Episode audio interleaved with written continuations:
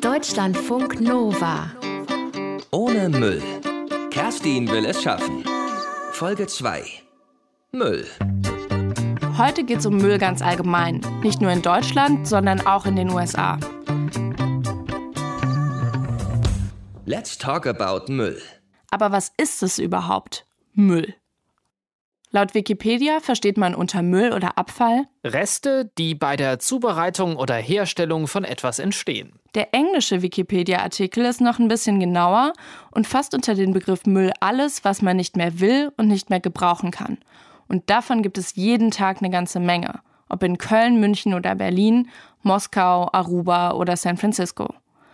Doch wie der Müll entsorgt wird, das kann sehr unterschiedlich sein je nachdem, wo ihr wohnt. Je sauberer ein Abfallstrom ist, umso eher können Sie damit auch wieder was anfangen. Das ist Hartmut Häming, Fachbereichsleiter Technik der Müllverbrennungsanlage in Köln.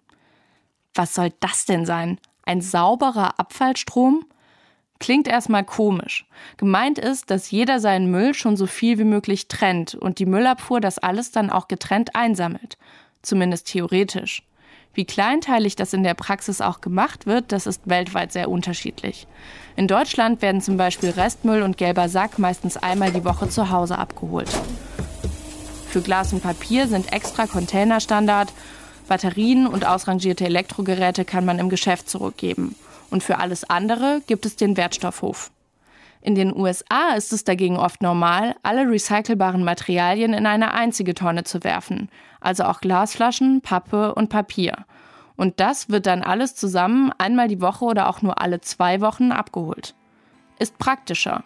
Und das ist oft entscheidend, denn Recycling lebt davon, dass möglichst viele mitmachen. Und was passiert dann? Was wird wirklich recycelt und was passiert mit dem Restmüll? Das schauen wir uns jetzt mal genauer an.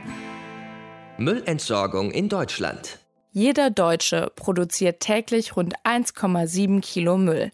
Insgesamt kommen wir alle zusammen jedes Jahr auf über 50 Millionen Tonnen. Und der wird natürlich getrennt. Altglas bringe ich zum Container, Papier und Pappe kommen in eine Extratonne im Hinterhof, dann trenne ich noch recycelbare Materialien, vor allem Plastikverpackungen, und schmeiße sie in die gelbe Tonne mit dem grünen Punkt. Und alles, was sonst noch so übrig bleibt, kommt in den Restmüll. Biotonne hat unsere Hausgemeinschaft nicht bestellt, obwohl die kostenlos wäre.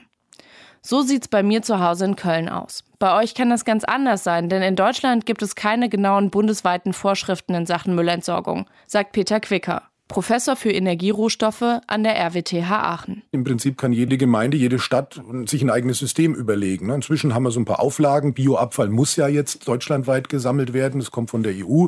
Aber ob ich jetzt zwei oder drei Tonnen oder fünf habe vor dem Haus, ob ich ein Bring- oder Hohlsystem habe, das ist eigentlich nach wie vor der Kommune überlassen. Meistens gibt es mindestens zwei Tonnen. Eine gelbe und eine für den Restmüll.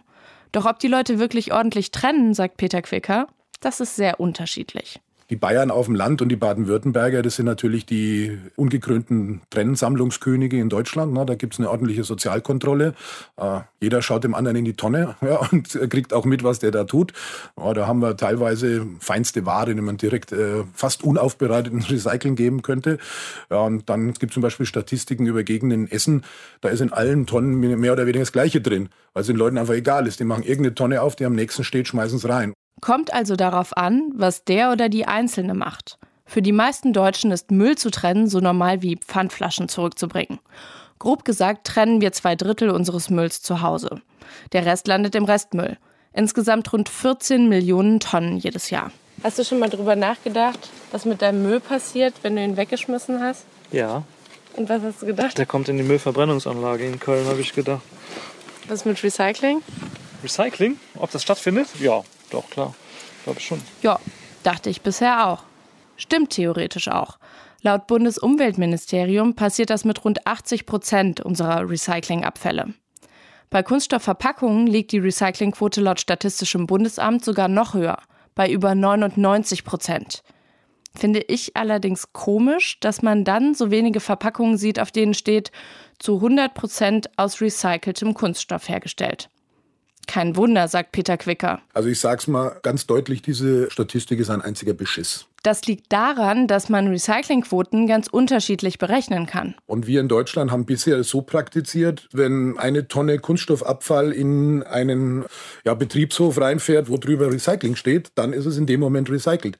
Und wenn hinten dann 99 Prozent wieder rausgefahren werden und verbrannt werden oder deponiert würden, wird es trotzdem als recycelt zählen. Aber warum sollte man das machen? Weil Kunststoffe oder Papier zum Beispiel manchmal einfach zu dreckig sind, um wirklich was anderes draus zu machen. Die werden dann in der Recyclinganlage aussortiert und landen letztlich doch in der Müllverbrennung, gelten aber laut Statistik als recycelt. Genauso wie das Material, das bis vor kurzem nach China exportiert wurde. Auch das galt laut Statistik als recycelt, weil ja zumindest die Chinesen dann wieder was draus gemacht haben. Die Möglichkeit fällt aber seit diesem Jahr weg. Die chinesische Regierung hat entschieden, dass sie unseren Müll nicht mehr importieren will. Und auch aus keinem anderen Land.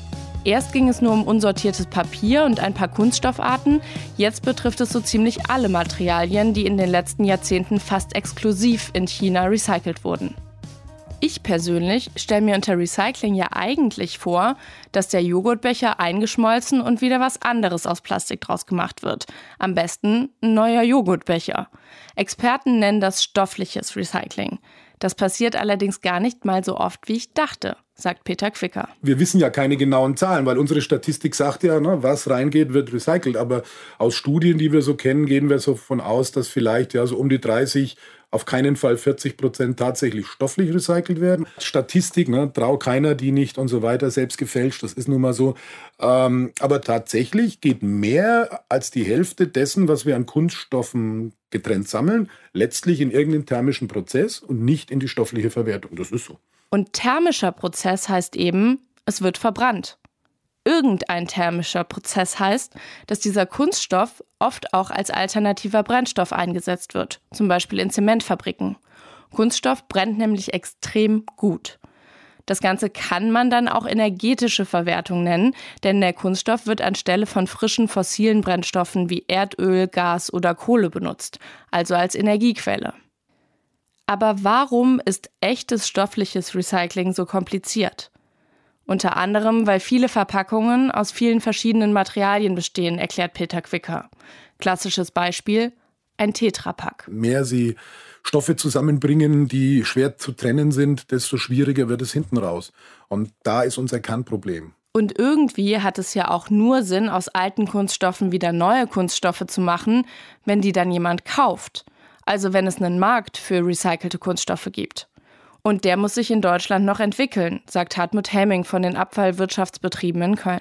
Wenn Sie die Kunststoffe aufbereiten wollen, dann sind sie in der Aufbereitung häufig so teuer, dass sie nicht mit Kunststoffen, die aus Öl hergestellt worden sind, wettbewerben können. Und wenn Ihnen der Absatz fehlt, dann können Sie vorne so viel Kunststoff aufbereiten, wie Sie wollen. Äh, wenn Sie nachher auf Kunststoffbergen sitzen, die Ihnen niemand abnimmt, ist niemandem damit geholfen. Hallo. Hallo. Die Kölner Entsorger betreiben unter anderem eine Müllverbrennungsanlage im Norden der Stadt. Und in so einer landet in Deutschland seit 2005 alles an Hausmüll, was nicht recycelt oder kompostiert werden kann. Seitdem darf nämlich kein unbehandelter Müll mehr auf der Deponie entsorgt werden.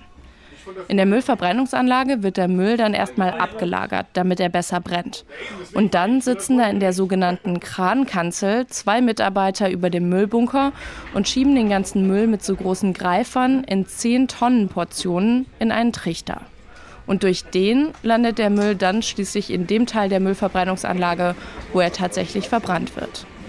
Wenn Sie hier so sitzen, sehen Sie dann viel in dem Müllhaufen, wo Sie denken, ach Mensch, das hätte man noch recyceln können? Auf sowas achtet man nicht mehr. Nee, absolut nicht.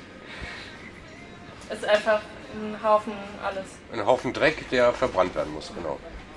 Klingt erstmal praktisch. Den restlichen Müll anzünden und dann ist er weg.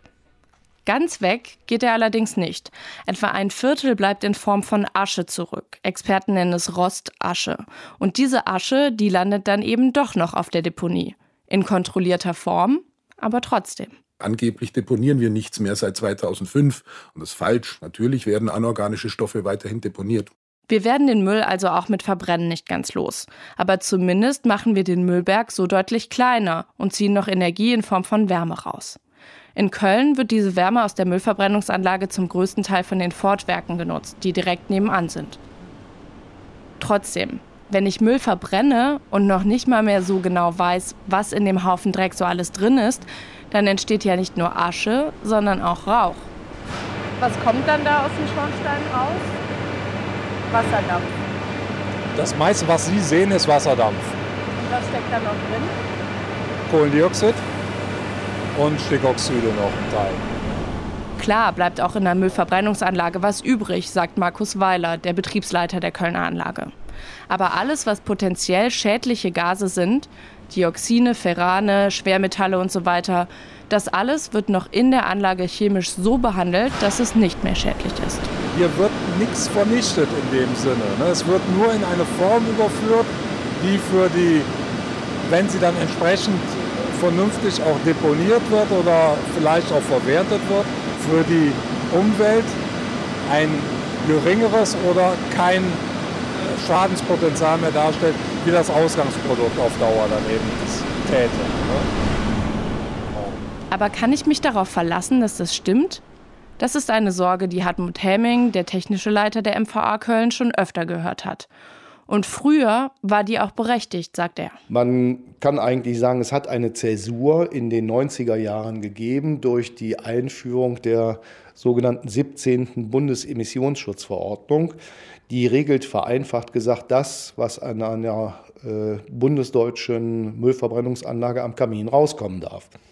Und diese Werte sind in der Zwischenzeit auch noch mehrfach nach unten korrigiert, aber seinerzeit schon sehr scharf gewesen. Und seinerzeit kann man sagen, äh, hatte diese Behauptung, dann die Müllverbrennungsanlagen seien Dreckschleudern, äh, mit Sicherheit ihr Ende gefunden. Hartmut Helming sagt das so selbstbewusst, weil das, was am Kamin rauskommt, von der Bezirksregierung kontrolliert wird. Und zwar jeden Tag. Und sollten die Werte mal drüber sein über dem, was erlaubt ist, dann würde die Bezirksregierung sofort alarmiert. Neben der Müllverbrennungsanlage steht in Köln übrigens auch eine Kompostierungsanlage. In der landen die organischen Abfälle aus den Biotonnen. Dass ich zum Beispiel keine habe, das hatten wir ja schon.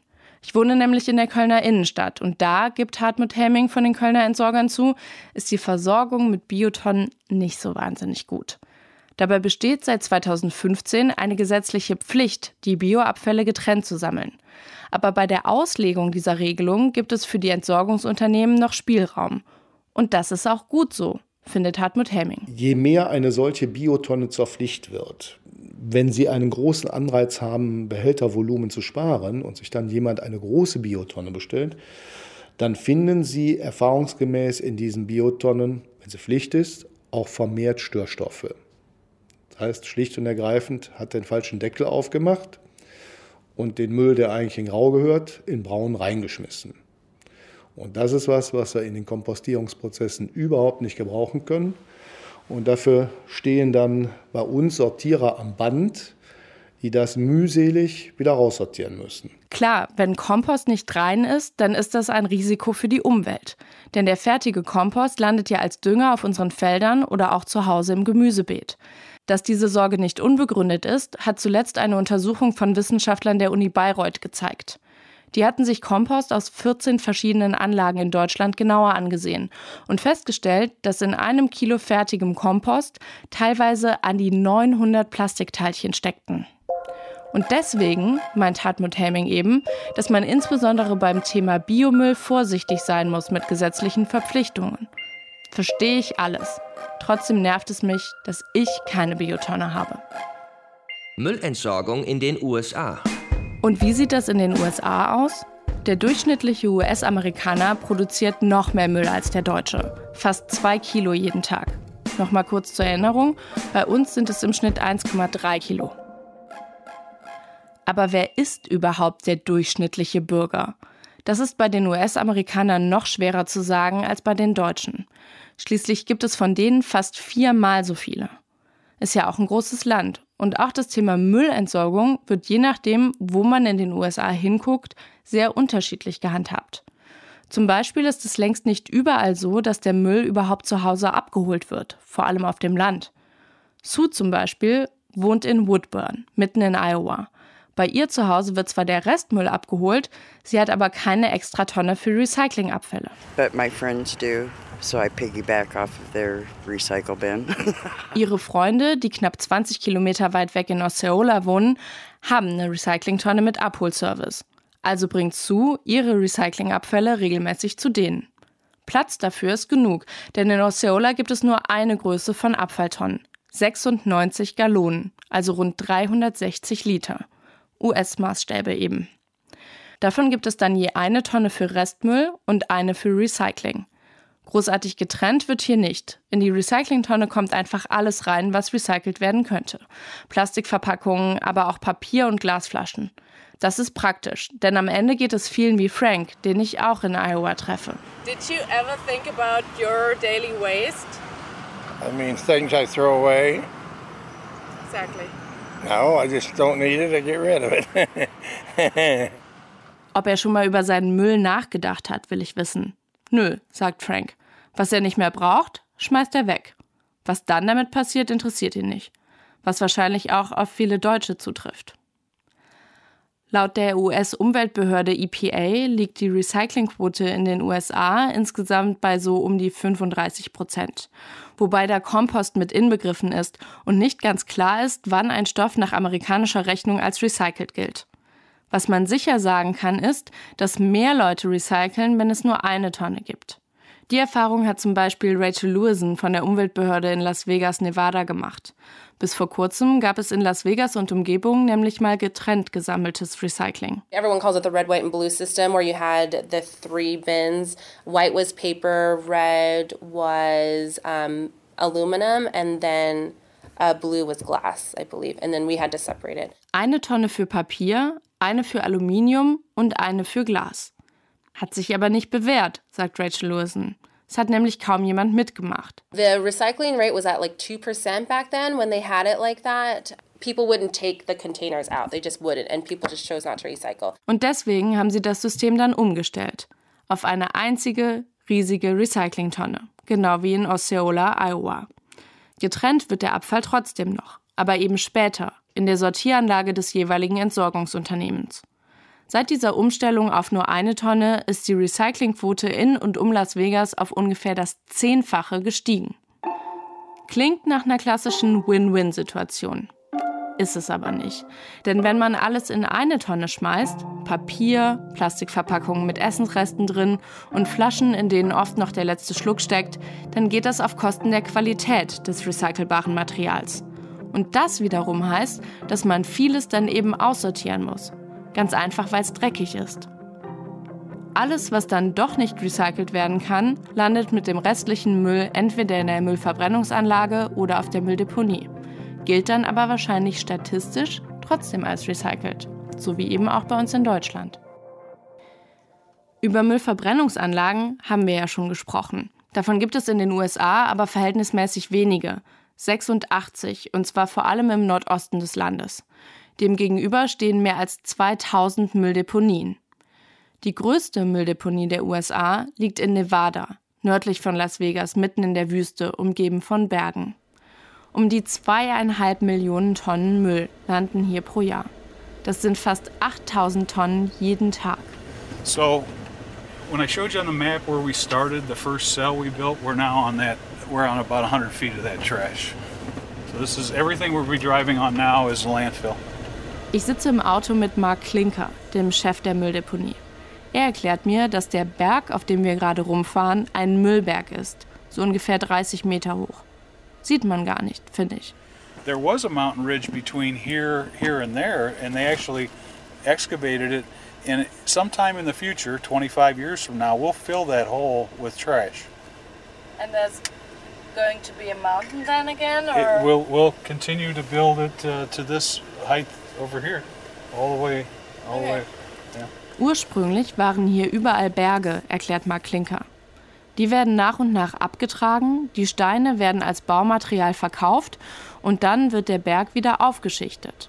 Nur eben dieses Mal mit Müll. Insgesamt sollen hier mal 900 Millionen Tonnen Müll reinpassen. Ich frage mal Klinke, ob das nicht stinkt, wenn man hier jeden Tag auf einem riesigen Müllberg arbeitet.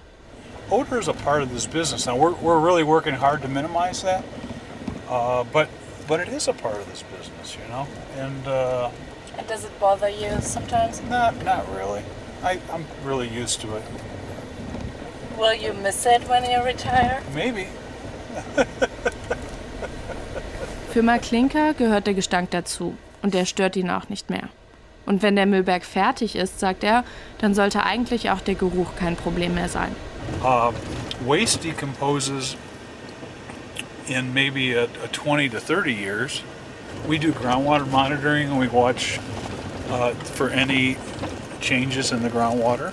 Mark Klinker erklärt, dass sich der aufgeschichtete Müll in 20 bis 30 Jahren zersetzt.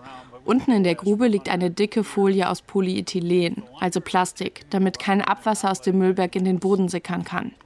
Die sollte auch so 100 Jahre dicht halten. Dass nichts durchsickert, wird aber auch andauernd kontrolliert. Das Wasser, das mit der Zeit aus dem Müll raussifft, wird abgesaugt, genauso wie die Gase, die sich bilden, während der Müllberg gärt und langsam verrottet. Die Gase werden dann gereinigt und als Brennstoff genutzt. Aus der Mülldeponie kommt also auch Energie raus, die man nutzen kann. Und dann, sagt Mark Klinker, wenn sich der ganze Müllhaufen irgendwann zersetzt haben wird, müsste eigentlich nur noch biologisches Material übrig bleiben.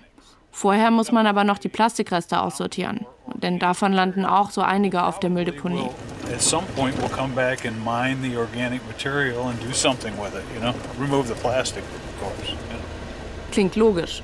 Inwiefern diese Kontrollmechanismen dafür, dass kein Abwasser durchsickert und kein Gas unkontrolliert entweicht, auch effektiv sind, kann ich allerdings nicht beurteilen. Genauso wie ich in der deutschen Müllverbrennungsanlage nicht weiß, ob die Filter wirklich alle schädlichen Stoffe aus dem Rauch abfangen, bevor er zum Schornstein rauskommt. Aber wenn Mark Klinker mir erklärt, dass eine Mülldeponie hier eine gute Idee ist, weil wir ja hier in der Wüste von Nevada mehr als 200 Meter über dem Grundwasserspiegel sind und dazwischen jede Menge Kalkstein liegt, dann kann ich das nachvollziehen. At the ground elevation, we're about 700 feet over the aquifer. So we've got 700 feet of limestone between us and, uh, and the water table. Mark Klinker sagt, in Florida, wo er auch elf Jahre lang gewohnt hat, da ergibt Müllverbrennung mehr Sinn. Ganz einfach, weil man da so knapp über dem Grundwasser sitzt. Aber hier in der Wüste von Nevada ist aus seiner Sicht ein guter Platz für eine Mülldeponie. Trocken, weit weg vom Grundwasser und Platz ohne Ende. Für die Umwelt sei das kein Problem. Uh, and we can build, uh, we've got the materials landfill that's, that's not going to impact the environment. Noch ein kleiner Fun-Fact am Rande: Auf der Riesenmüllkippe nördlich von Las Vegas werden auch Schweine gezüchtet. Und zwar mit den Essensresten aus den Casinos. Jedes Casino sammelt das übrig gebliebene Essen separat. Dann wird es abgeholt, in riesigen Kochanlagen auf dem Gelände der Mülldeponie auf 150 Grad Celsius erhitzt und dann an die Schweine verfüttert. Eine echte Zero-Waste-Idee. Und angeblich schmecken die Schweine sogar besser. Was ist besser? Verbrennen oder deponieren? Und was ist mit Zero Waste? Okay, wir halten fest. In Deutschland wird Restmüll verbrannt, in den USA gibt es grundsätzlich beides, meistens wird der Müll aber deponiert. Und was ist jetzt besser? Kann man das überhaupt sagen? Eindeutig verbrennen. Sagt Peter Quicker, der Professor von der RWTH in Aachen. Und zwar egal, ob man im dicht besiedelten und regnerischen Deutschland sitzt oder in der Wüste von Nevada. Das ist auch in Nevada so. Also die mögen das ganz so schildern, die Herrschaften, aber auch da regnet es mal und da habe ich auch Auswaschungen und es kann sein, dass ich in so einer äh, Riesenkippe dann trotzdem feuchte Kerne habe, die aktiv sind. Also das ist Augenwischerei. Einfach ohne Behandlung in die Wüste ist in meinen Augen eine Schweinerei. Das kann man nicht tun. Und Müllverbrennung hat inzwischen einen Stand erreicht, der ist also tadellos, muss man wirklich sagen, als technische Installation. Die Müllverbrenner hatten früher Schwierigkeiten in den 90er Jahren. Da hat man auch nicht immer die Wahrheit gesagt mit Bezug Dioxinen und Stickoxiden und so weiter. Darum haben die heute noch einen schlechten Ruf in der Bevölkerung oft. Ne? Und deswegen gibt es auch immer wieder Bürgerproteste, wenn irgendwo auf der Welt eine neue Müllverbrennungsanlage gebaut werden soll. Antonia Bruno arbeitet in Berkeley, Kalifornien für Gaia, die Global Alliance for Incinerator Alternatives. Das ist eine gemeinnützige Organisation, die gegen Müllverbrennungsanlagen kämpft. Klar, dass sie, also eher Mülldeponien, noch was abgewinnen kann. The thing about landfills as opposed to incinerators is that at least with a landfill you have the incentive to decrease your waste. Antonia Bruno sagt, dass Mülldeponien einem wenigstens den Müll vor Augen führen, weil man quasi zugucken kann, wie der Haufen wächst. Und dass das doch ein Anreiz sei, um weniger Müll zu produzieren. Müllverbrennungsanlagen verlagern das Problem doch nur, findet sie, und seien im Grunde genommen Mülldeponien in der Luft. Insgesamt sind die meisten Experten, mit denen ich gesprochen habe, der Meinung, dass Müllverbrennungsanlagen die bessere Lösung sind, weil sie den Müllberg schrumpfen und dann nur noch die übrig gebliebene Asche deponiert werden muss. Und weil die Verbrennung kontrolliert unter strikten Umweltauflagen passiert, zumindest in Deutschland und in den USA. Auf der Mülldeponie dagegen könne man gar nicht so genau kontrollieren, was da im Kern passiert. Schließlich brennt es darin ja auch manchmal. Wahr ist aber auch, egal mit wem ich gesprochen habe, ob Müllverbrennungsgegner, Manager von Mülldeponien oder Müllverbrenner, alle sind der Meinung, dass weniger Müll besser ist und dass dafür jeder was tun kann. Peter Quicker zum Beispiel. Könnte also Zero Waste die Lösung sein? Peter Quicker glaubt nicht daran. Ja, die Idee, also das geht da so ein bisschen in Richtung Cradle to Cradle und ja, von der Wiege bis zur Wiege, also alles wieder nutzen. Das ist eine schöne Idee und theoretisch auch möglich, aber leider nur theoretisch. Warum? Naja, ähm, sie haben halt in jeder Gesellschaft können sie einen gewissen Aufwand treiben für Umweltschutz, für Abfallbeseitigung, Abfallverwertung. Äh, wenn sie jetzt alles Geld unseres Bundeshaushaltes nehmen würden, dann können sie viel weiterkommen. Vielleicht schaffen sie tatsächlich dann irgendwann fast Abfall zu vermeiden. Aber es ist ziemlich einfach, heißt ja immer so, die ersten 80 Prozent eines Weges zurückzulegen und ziemlich schwierig dann die letzten 20 Prozent so. Und es ist besonders beim Abfall so. Ähnlich sieht es auch Hartmut Hemming. Wir werden deponieren als Ultima Ratio ganz genau so lange brauchen, bis wir nicht für alles Verwendungsmöglichkeiten haben, bis irgendwo noch was übrig bleibt. Wenn wir nicht mehr wissen, wohin mit den Materialien, dann werden wir sie auch in Zukunft noch ablagern müssen. Da kommen wir nicht dran vorbei, weil sie sich einfach nicht von selber in Luft auflösen. Aber es gibt ja Leute, die sagen, sie leben Zero Waste. Und die brauchen ja dann weder Mülldeponie noch Müllverbrennungsanlage. Wie die das machen und warum auch Leute, die sich seit Jahren mit dem Thema beschäftigen, manchmal an den Rand der Verzweiflung kommen, das erzähle ich euch in der nächsten Folge. Was ich mitnehme. Wie Müll getrennt wird und was dann damit passiert, ist nicht nur im Vergleich zwischen Deutschland und den USA unterschiedlich. Auch innerhalb Deutschlands gibt es je nach Gemeinde unterschiedlich viele Tonnen. Und die Trennmoral ist eh individuell verschieden. Über die Recyclingquote lässt sich nur ganz schwer verlässlich was sagen, weil das Thema so undurchsichtig ist. Das, was ich mir unter Recycling vorstelle, also dass aus dem Material was Neues gemacht wird, passiert nur mit etwa 30 bis 40 Prozent des gesammelten Materials. Aber so genau weiß es eigentlich keiner. In Deutschland wird alles, was an Restmüll übrig bleibt, verbrannt. Trotzdem gibt es noch Mülldeponien, weil man die Asche, die nach dem Verbrennen übrig bleibt, ja auch noch irgendwie entsorgen muss. Das ist etwa ein Viertel der Masse, die verbrannt wird. In den USA gibt es beide Varianten der Müllentsorgung, allerdings deutlich mehr Mülldeponien als Müllverbrennungsanlagen. Und weniger Müll finden grundsätzlich alle gut. Ohne Müll. Kerstin will es schaffen. Alle Folgen auch auf deutschlandfunknova.de und überall, wo es Podcasts gibt.